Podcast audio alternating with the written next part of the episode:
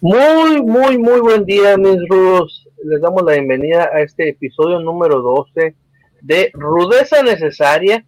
Ya 12, ya 12. Pueden checar todos nuestros podcasts anteriores en plataformas como Spotify, Apple Podcast, Google Podcast y Anchor FM. Les damos la bienvenida una vez más y agradeciendo, pues, la verdad que nos acompañan semana a semana con sus reproducciones. Aquí seguiremos dando batalla un buen rato el día de hoy seguimos con casa llena porque ya vimos que si falta uno, le llueven las, las patadas en las espinillas.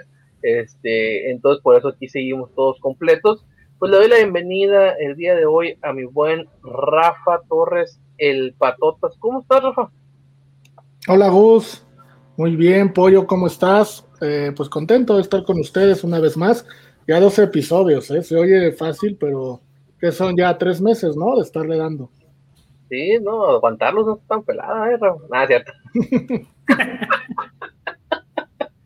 y sí, y le damos también la bienvenida al buen este Nazario este, Azad, alias el Pollo, que yo creo que es el que más nos ha estado aguantando. ¿eh? Pero Pollo, ¿cómo estás el día de hoy? Muy bien, un saludo a ti, Gus, a ti, Rafa. Pues ya hasta se ve lejano aquella famosa primera rudeza contra Andy Reid por la que me querían matar. Este, no, aquí estamos a, todo dar, me ha tocado bastantito, pero se ha, se ha puesto bueno, se ha ido agarrando mucho sabor aquí las rudezas. Exactamente, eh, tenemos ahí este saluditos que vamos a, mandar en el transcurso del podcast, eh, un saludito que dejamos pendiente, pero ahorita este, lo vamos a mandar. Y los temas del día de hoy es este pues Darnold de los Jets, a Carolina. Eh, también vamos a hablar de la racha de Cruz Azul, que aunque sea jugando mal, pero sigue ganando, eh, es, el líder de la competencia. Y también vamos a hablar una poquita previa y de resúmenes de, de lo que fue la Champions League, donde voy a traer a colación lo que la frase que siempre menciona un muy buen amigo mío, el turqueño, que pues, el Madrid tiene ADN Champions. ADN Champions, ese, ADN que, por más que esté jugando mal, en Champions se transforma el, equipo merengue. Pero vamos a empezar rápido con ese tema porque prometemos que ahora sí vamos a durar lo que siempre decimos que vamos a durar. Eh, vamos a comenzar con el buen pollo. Pollo, eh, a ti que te encanta este, la, la, NFL, Rafa también, pero no se le ve que le sepa mucho con el equipo que le va, ¿no? Pero Sam Darnold se va de los Jets.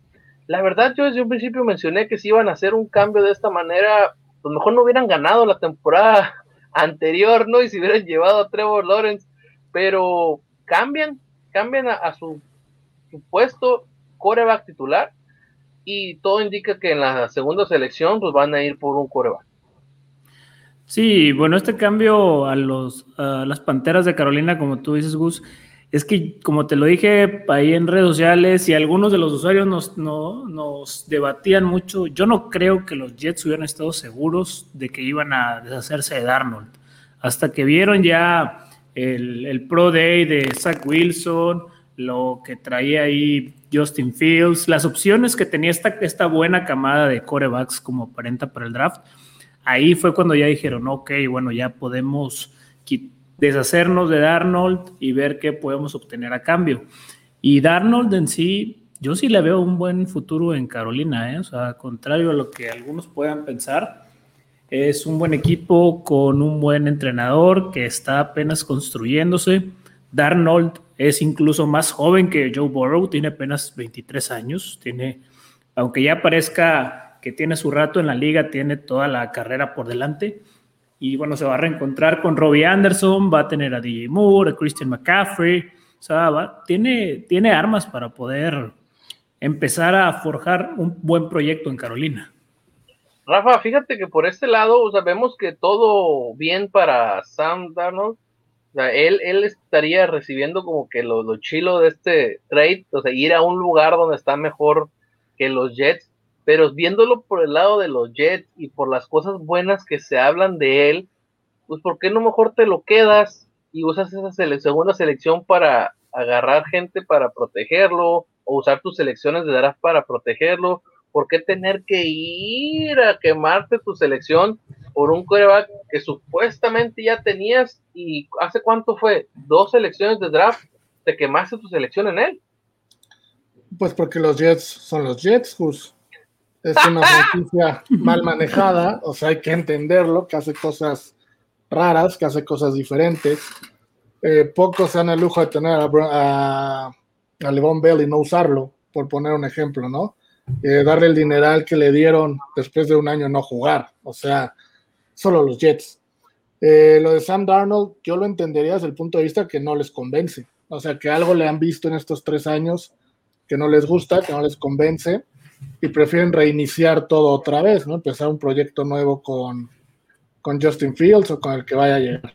Yo el cambio lo veo como una win-win situation para todos lados. Este, Sam Darnold, pues no es cómodo estar en un lugar donde la gente no confía en ti. Sea el, el head coach, sea tus compañeros, sea el público, pues estás incómodo. Se va a otro equipo donde creo yo que va a tener eh, el mejor equipo en el que él ha estado, que tampoco era muy complicado por, por estar, en los Jets. Recordemos que Carolina, el draft pasado, eligió puros, puros jugadores defensivos.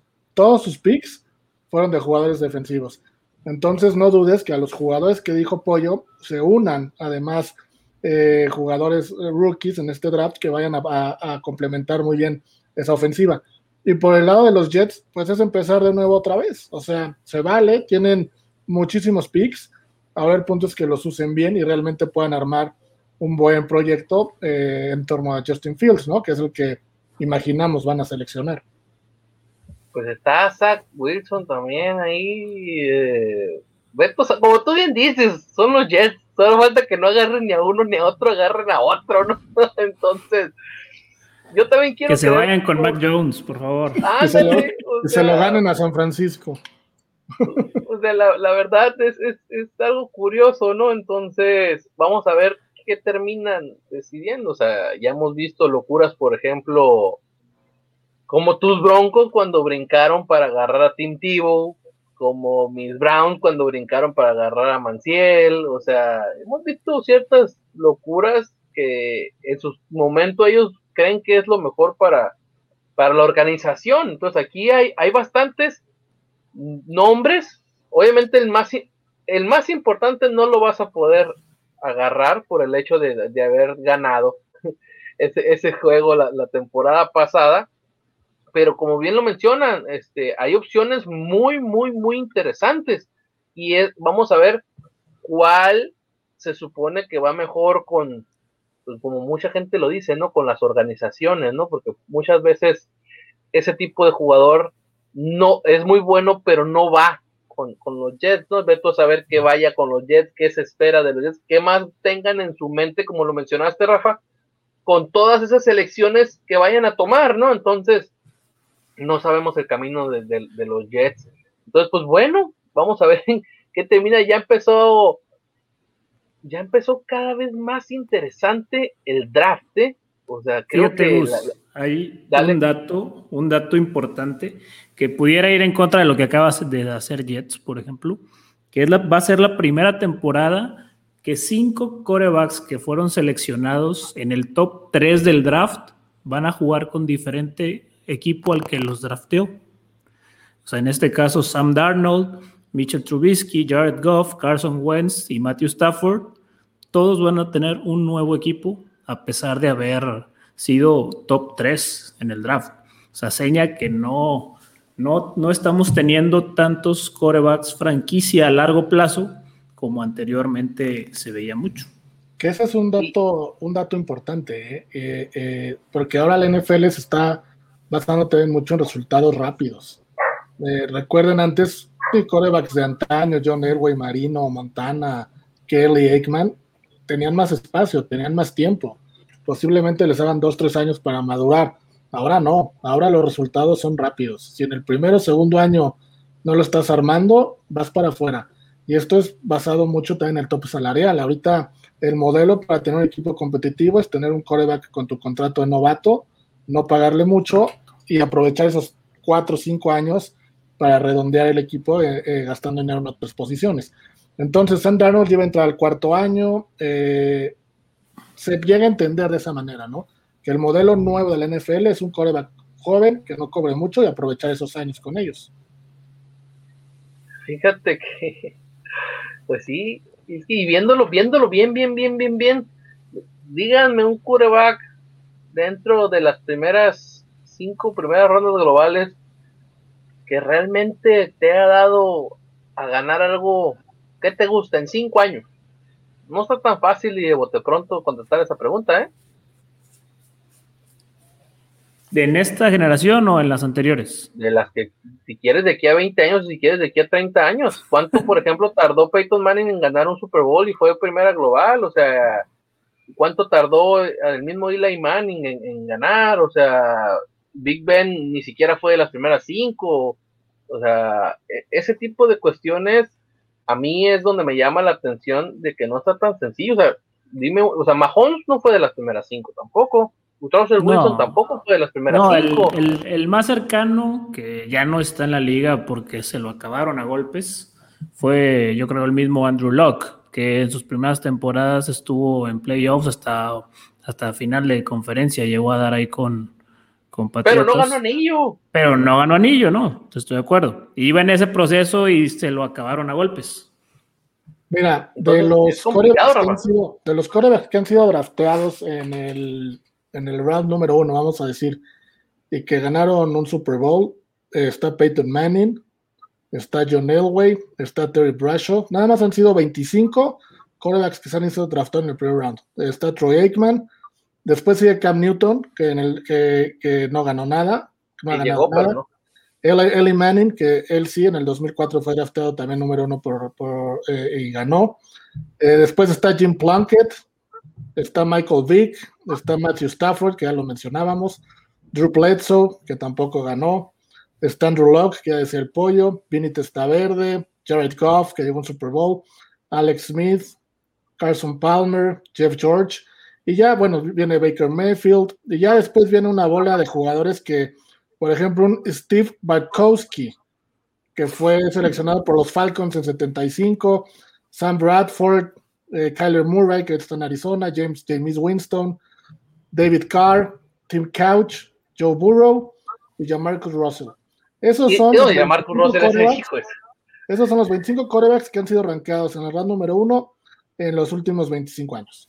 Y, y, mencionaste unos muy buenos salones de la fama y que me gustaría saber en cuánto tiempo realmente, o sea, ahorita no tengo aquí el dato, cumplieron y, o ganaron un Super Bowl a lo que mencionaste tú, Rafa, creo, de la, inmediatez que quieren los resultados.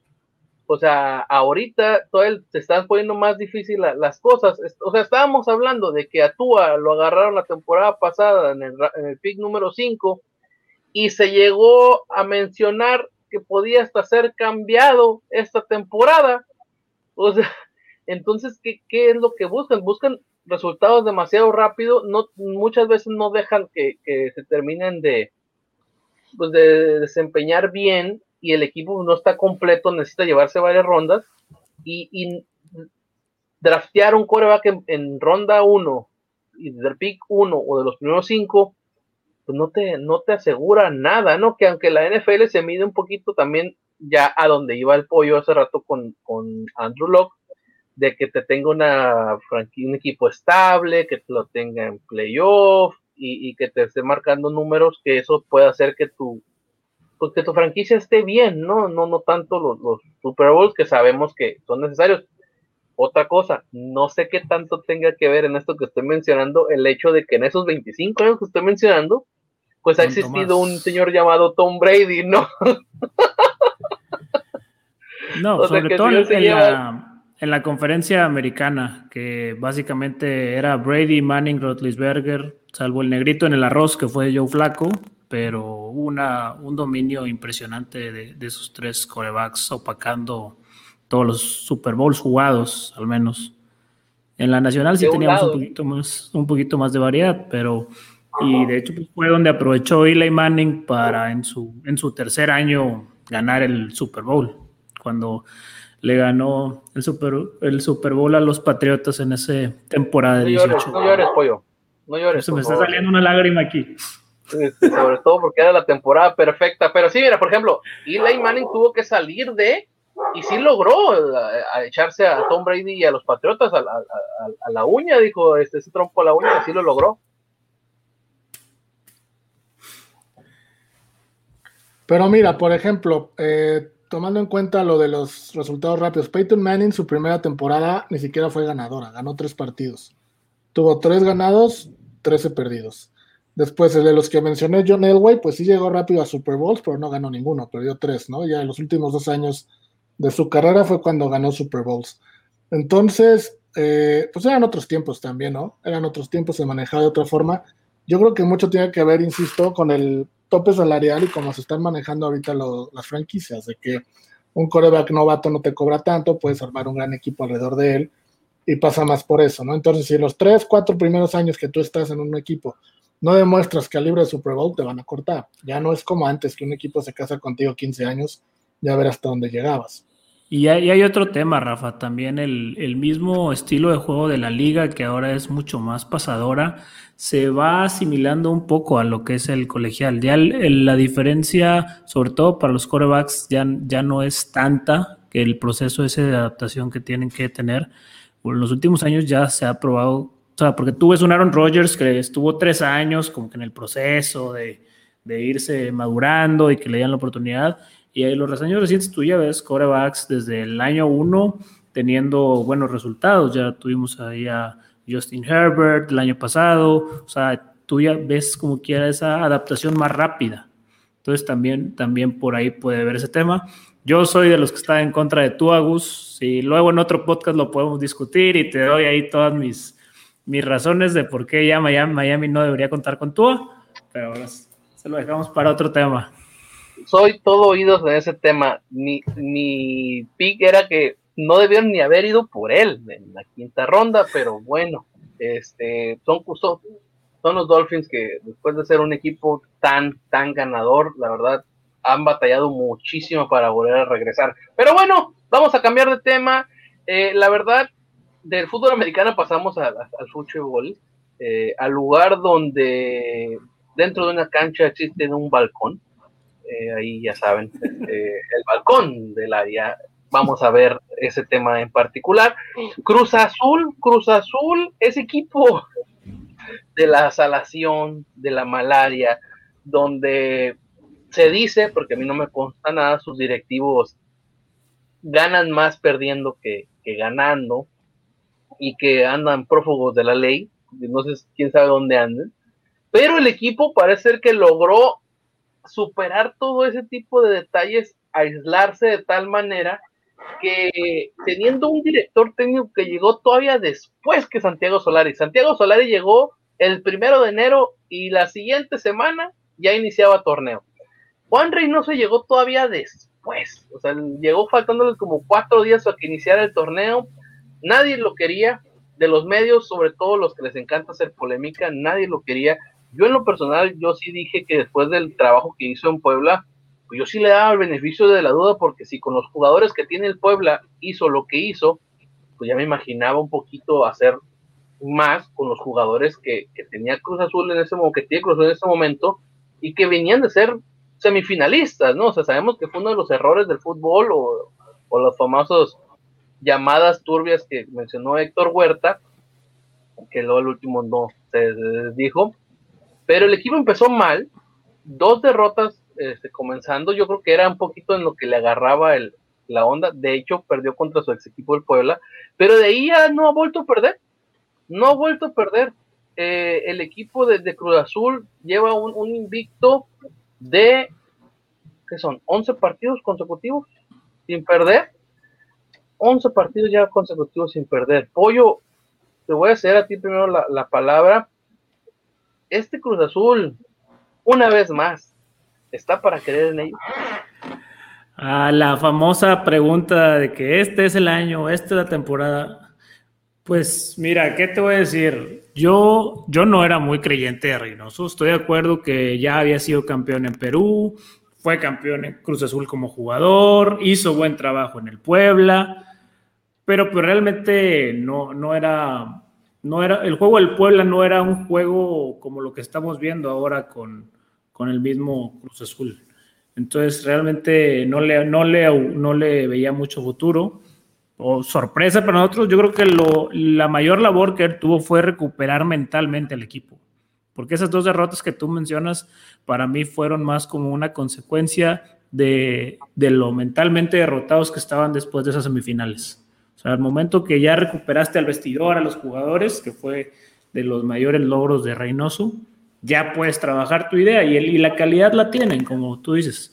Ahí tienes a un Romo que, a ver, creo que voy a usar la expresión bien, se acerca mucho al balcón del área a tener ahí. Este, se acerca mucho al balcón del área. la posición donde inicia la jugada? Sí, en la zona de creación de la jugada, o no, no sé cómo se usan aquí con esto. La zona de gestación y luego entra por la zona 16 o 24, ya no sé cómo, este, pero sí, es un equipo muy completo, o sea, lo único que le vería positivo que Cruz Azul ya por fin quede campeón es que ya que le permitan irse a Europa, a Orbelín y a, Romo, que son los que tienen ofertas concretas y pues aquí lo somos grandes creyentes que lo mejor es que se vayan la mayor cantidad de jugadores mexicanos a Europa. eso sería el punto Sí, eso sería el punto por el que me agradaría que Cruz Azul quedara campeón. Pero si soy sincero, siento que el día que tengan al América enfrente, se les van a caer los shorts otra vez y va a ser lo mismo de siempre. Y es porque Solari además trae muy bien al América. Pues mira, yo coincido casi en, eh, prácticamente en todo con Pollo, ¿no? Y no creo que haya más que algún aficionado muy ferviente de Cruz Azul que diga que son candidatos para ser campeón. Ahora, si tú le quitas, que es complicado hacerlo, pero separas la historia de Cruz Azul, pues está jugando bien, está bien dirigido, tiene números bastante buenos, no por algo el primer lugar, y teóricamente son los favoritos número uno para ser campeones y entran a la liguilla, sí. El problema, como dice Pollo, es el América. El América juega también el Estadio Azteca, entonces ahí Cruz Azul técnicamente va a perder su factor de local, ¿no? Independiente, independiente que haya gente o no, si hay una posible final contra América, hipotética final contra América, pues Cruz Azul es más visita que, local y los goles de visita en esa, en esa instancia no cuentan.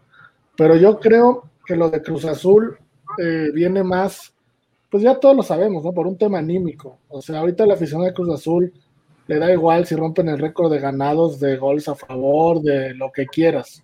Lo que ellos quieren ver es la liguilla. Y la liguilla, la presión el gran trabajo que ha hecho, que mencionó Pollo Mental y Reynoso, lo tiene que remarcar en la liguilla, porque en la liguilla es cuando el equipo se ha venido abajo en las últimas temporadas. Entonces, pues yo creo que Cruz Azul ahorita es esperar, o sea, no hay, no hay que adelantarnos, no hay que jugarle al adivino de que si van a poder, de que no van a poder, sino hay que esperar y ver cómo se va dando eh, ya en la liguilla, partido por partido, ¿no? O sea, recordemos lo que mencionaba Pollo de la temporada pasada, cómo le sacó el partido Pumas, pues yo creo que ni Pumas pensaba que lo iba a ganar. Entonces, con Cruz Azul hay que ir juego a juego y más, más en la liguilla y este irse con, con tiento, ¿no? Para cerrar ese tema de, de Cruz Azul, Pollo, van contra tus chivas. ¿Crees que logran la victoria número 12 consecutiva en el torneo? Pues es que viendo cómo está Chivas defensivamente, no veo cómo decirte que no la vayan a lograr. O sea, y no viste la fiesta que traía Irán Mier contra Santos el domingo, que se resbalaba con el balón sin tener marca de por medio, regalaba goles. Este, le metió en el pie. Pues, el, un topo ahí en la cancha, ¿no? Fue el que se le, se le atravesó, la hormiga atómica. No, la verdad, del caso de Chivas, ahora sí que ya yo creo que están dejando que termine el torneo para correr a Bucetich. No, yo no veo cómo Cruz Azul no gane ese, ese partido. O sea, realmente el empate lo sacaron por una jugada de otro partido de Angulo, o esa volea. Este, y, o sea, ya movió todo el equipo. ya, Me parece la güereja este, Acevedo, o sea, abajo de los tres palos. Está brincando de un lado para otro a ver por dónde viene la pelota y, no recorre. Yo entiendo la parte donde sí fue un golazo. Yo creo que pudo haber hecho un poquito más eh, pero sí está complicado, pero la neta yo sí siento que Acevedo es muy buen portero, pero sí creo que varios goles de los que le han metido así ha sido por estar brinque y brinque y brinque, como si fuera boxeador en, puntas ahí en el área, ¿eh? Es que mira, aquí todo hablar un poco dentro de pues la poca experiencia que he tenido en la posición. Este, obviamente no a ese nivel profesional, pero eso de estar en puntas y brincar, pues sí lo haces para tener un, un lance más largo, más, más potencia de piernas en el salto. El problema de Acevedo fue realmente el timing de esos saltitos, porque él está en el aire cuando, cuando Angulo golpea la pelota. Ahí es donde pierde realmente, que, porque si hubiera recorrido más, o sea, el, para la fracción de segundo que tuvo para recorrer, yo creo que de todas formas no llegaba por la velocidad del tiro.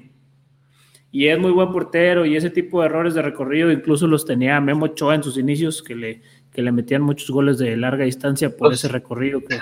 Lo sigue teniendo, no te preocupes por ese lado. Este, lo, lo, sigue teniendo. No les voy a recordar así hace unos cuantos meses, pero lo sigue teniendo. Este, y sí, son detallitos, pero fíjate que Acevedo me parece muy buen portero, muy buen portero. Rafa, eh, entonces tú sí crees que consigan el, el doceavo triunfo consecutivo contra esas paupérrimas chivas? Pues no hay ni la menor duda, Gus. Yo creo que ese es un strike cantado, ¿no? O sea. All in, Definitivamente all no porque yo le vaya a Cruz Azul, pero pues hasta el mismo pollo lo dice, ¿no? Guadalajara, pues nada más no, no jala. Necesitan un, portero brinco, brincolín ahí en, el área para poderle meter gol. Si no, pues no. O sea, ya vimos eh, lo que menciona Pollo de hace algunos meses, pues que hay equipos que se crecen contra el amarillo, jugadores que se crecen contra el amarillo. El señor ese que tiene apodo de, de implemento de freno de coche, pues ya creo que ni a la banca va, o sea, no lo he vuelto a, ver ni mencionado. Pero bueno, ya hablando en serio, este Cruz Azul, yo creo que sí le debe ganar a Chivas, debe ser lo normal, y ya enfilarse, ¿no? a la calificación. Se jugará con América el primer lugar de la tabla, que yo creo que como, como mencioné hace rato, será anecdótico nada más. Deportivamente a ninguno de los dos les hace gran diferencia, suponiendo que van a llegar a la final. El 1 y el 2 jugando en el mismo estadio, sin goles de visita, prácticamente es lo mismo. Eh, entonces, pues ya nada más es ver eh, cómo llegan, ¿no? Eh, empezar a ver los partidos de América y Cruz Azul para ver cómo llegan y ver quién, quién sería el tercero en discordia y que les puede, los podría sacar de una hipotética final a cualquiera de los dos. Con Cruz Azul hay un tema que me preocupa. O sea, como dijo Gus, perdieron los dos primeros, pero los 11 posteriores no solamente no han perdido, todos, todos fueron victorias, fueron 11 victorias seguidas. Entonces, la cuestión es que hayan llegado a su pico de rendimiento demasiado pronto, que es algo que cuando Tigres con el Tuca lo ha sabido manejar muy bien, ahorita ya no pero que empezaban despacio, el torneo regular y lograban sus picos en la liguilla. Ese es, ese es un detalle que con Cruz Azul nos puede pasar, que el, sea, vayan ya en curva descendente de rendimiento a la hora buena. Podría ser, podría ser, pero creo que para el tema que estamos tratando, yo creo que esa curva descendente no va a llegar de aquí al, fin, al sábado y que le ganen la Chiva Qué bueno, la Chivas. Esa victoria segura. Yo no. Está en su fiesta en el sentido de que van y le pegan a León, ese tipo de cosas. No dudaría. Es este, más, para próximos episodios voy a traer mi cartel de fuera buce para la foto. Aquí lo pongamos en nuestras redes, para buce. Pero sí, yo también creo que. Y, y fíjate que eso que mencionó Rafa es muy importante dependiendo cómo traigas el ego o qué quiera la institución efectivamente para cuestiones administrativas vale tres pepinos el hecho de quién quede en primero o segundo en el Cruz de la América, porque primero y segundo no se enfrentarían en toda la liguilla hasta la final, y pues los dos juegan en el Azteca. Entonces no, no es como que te estés peleando de que si fuera algún otro equipo y si necesito quedar en primero, porque en caso de topármelo en la final quiero que la vuelta sea en mi casa. Aquí con ellos dos no importa, pero el hecho de, de las instituciones el hecho de decir terminé de super líder. Ese, ese es lo que podría a mí hacerme creer que realmente van a jugar bien o que les interese ganar el partido que van a jugar de liga en dos semanas. ¿Por qué? Porque realmente no los alcanza ahorita nadie. Ganando Monterrey el partido de visita, digo, pendiente que tiene contra Chivas, se quedaría a seis puntos de todos modos del América, que es el segundo lugar. Entonces, no es como que ya vayan a perder ese lugar de aquí a, dentro de dos semanas, es un poco complicado. Y, eso creo que va a hacer que, los dos equipos no avienten totalmente sus armas en ese partido para una hipotética final o juego de, liguilla. Me gusta para que se va a ser un escandaloso 0-0. Yo creo que Cruz Azul es tan supersticioso con toda su tradición de, salado que trae que van a checar en las tendencias ahí. El que queda en primer lugar, cuántas veces ha quedado campeón, y el que queda en segundo, cuántas ahí, lo que les pueda dar la, mayor ahí de posibilidades, porque ya, ya surge. O sea, yo no me quiero ni imaginar la fiesta que se pondrían allá en Ciudad de México si Cruz Azul por algo ya ganas de cuenta que van a festejar con un mundial de la selección. Sí, totalmente. De hecho, eh, yo a Cruz Azul no le tengo odio, así como se podría decir que se lo tengo a Chivas por el hecho de, a Chivas sí, la neta. Y Cruz Azul no tanto, sobre todo porque mi papá le va al Cruz Azul, entonces yo también estaría así como tú en el sentido de, pues no tengo bronca que ya quede campeón una vez, para ya que sean felices. Hay mucha gente y muchos amigos de Cruz Azul que, que sí son realmente fanáticos, son realmente afición buena y te merece un, un campeonato, pero vamos a ver, ¿no? Al final de cuentas, pareciera cosa de burla, pero es muy real las cruz azuleadas. Y vamos a cerrar el programa del día de hoy, no antes, sin que, Rafa, manda ese saludito, por favor. Ah, claro, tenemos un, dentro de toda la gente que nos escucha, hay uno en particular que le queremos mandar un saludo, y es el amigo Cruz Treviño. El amigo Cruz Treviño siempre nos escucha, siempre está ahí pendiente de todo lo que decimos nos comenta en redes. Entonces, un fuerte abrazo a Cruz y ahí estaremos eh, leyendo todo lo que nos comenta para poder platicar en el próximo episodio de cosas que necesite o quiera. Treviño de la Garza, me acuerdo como si fuera de los tiempos de, aquel tiempo de Pedro Infante. no me conteste, no, me resonde, chamaco. Entonces, pues, saludos al buen Cruz Treviño, la, la, verdad que sí, que sí, sí nos demuestra que sí nos escucha porque se dio cuenta todo lo que le dijimos a Rafa aquella vez y cosas que dijimos hasta el final de, podcast. ¿eh? Para cerrar el programa, eh, recordarles también que síganos en Twitter, ahí en, Rudeza Necesaria, arroba Necesaria Rudeza, ya nos habían ganado el otro.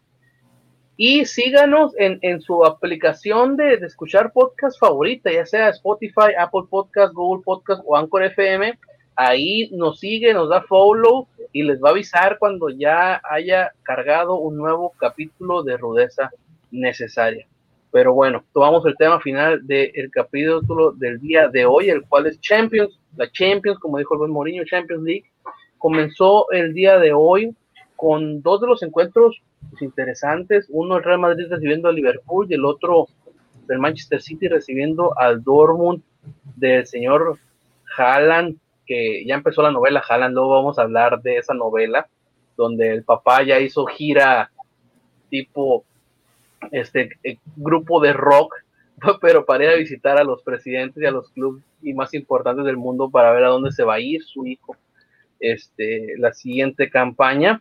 Pero, este Pollo, ¿qué nos puedes hablar de la Champions? ¿Quieres hablar en un partido particular o simplemente resumen de los de hoy y previa de lo que podemos esperar el día de mañana y pues, pues, pues, mira, de entrada el, Real Madrid demostró que es el equipo insignia de esta, de esta competición. O sea, que hubiéramos visto a Vinicius meter un gol como el primero que metió cuando en la liga no da una, es, es seña de la famosa flor de Sidán, como le llaman, y, y, la suerte que acompaña al Madrid. O sea, Tony Cross, si bien tuvo muy buenos ser, servicios en largo estilo Rafa Márquez, como es el gol de Vinicius. Cuando lo vuelve a intentar, acaba Alexander Arnold tirándose una palomita que le pone medio gol a, Asensio. Entonces ahí también se le juntó el buen sorteo, el mal momento de Liverpool con sus lesiones y todo.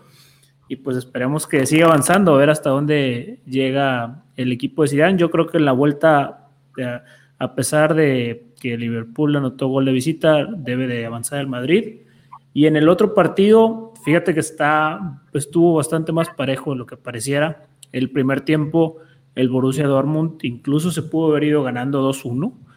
Haaland falla un mano a mano y luego el árbitro ayudó de manera grosera al Manchester City en una jugada que Ederson hace una nahueleada como las conocemos acá en la Liga MX, queriendo mal controlar un balón para despejar, se la puntea al delantero del, del Dortmund, anota y le marcan foul, y increíblemente. Pero ya después vimos la asistencia de Haaland para el empate y de último minuto alcanzaron a librarla a los de Guardiola.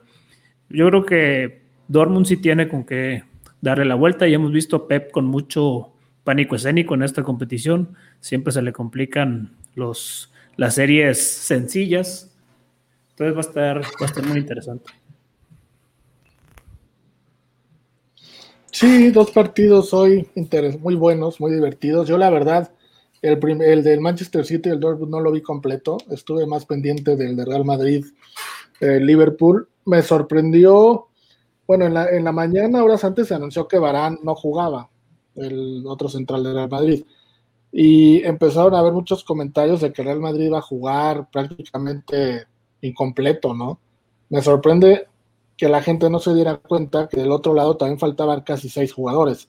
Eh, no está Van Dyke, no está Joe Gómez, que son los centrales titulares, faltaba Henderson, eh, Firmino no está pasando por su mejor momento, Mati, Porigi, pues también eran seis que no están o que no están pasando por, eh, lo que el momento que tenían hace dos años, hace una temporada.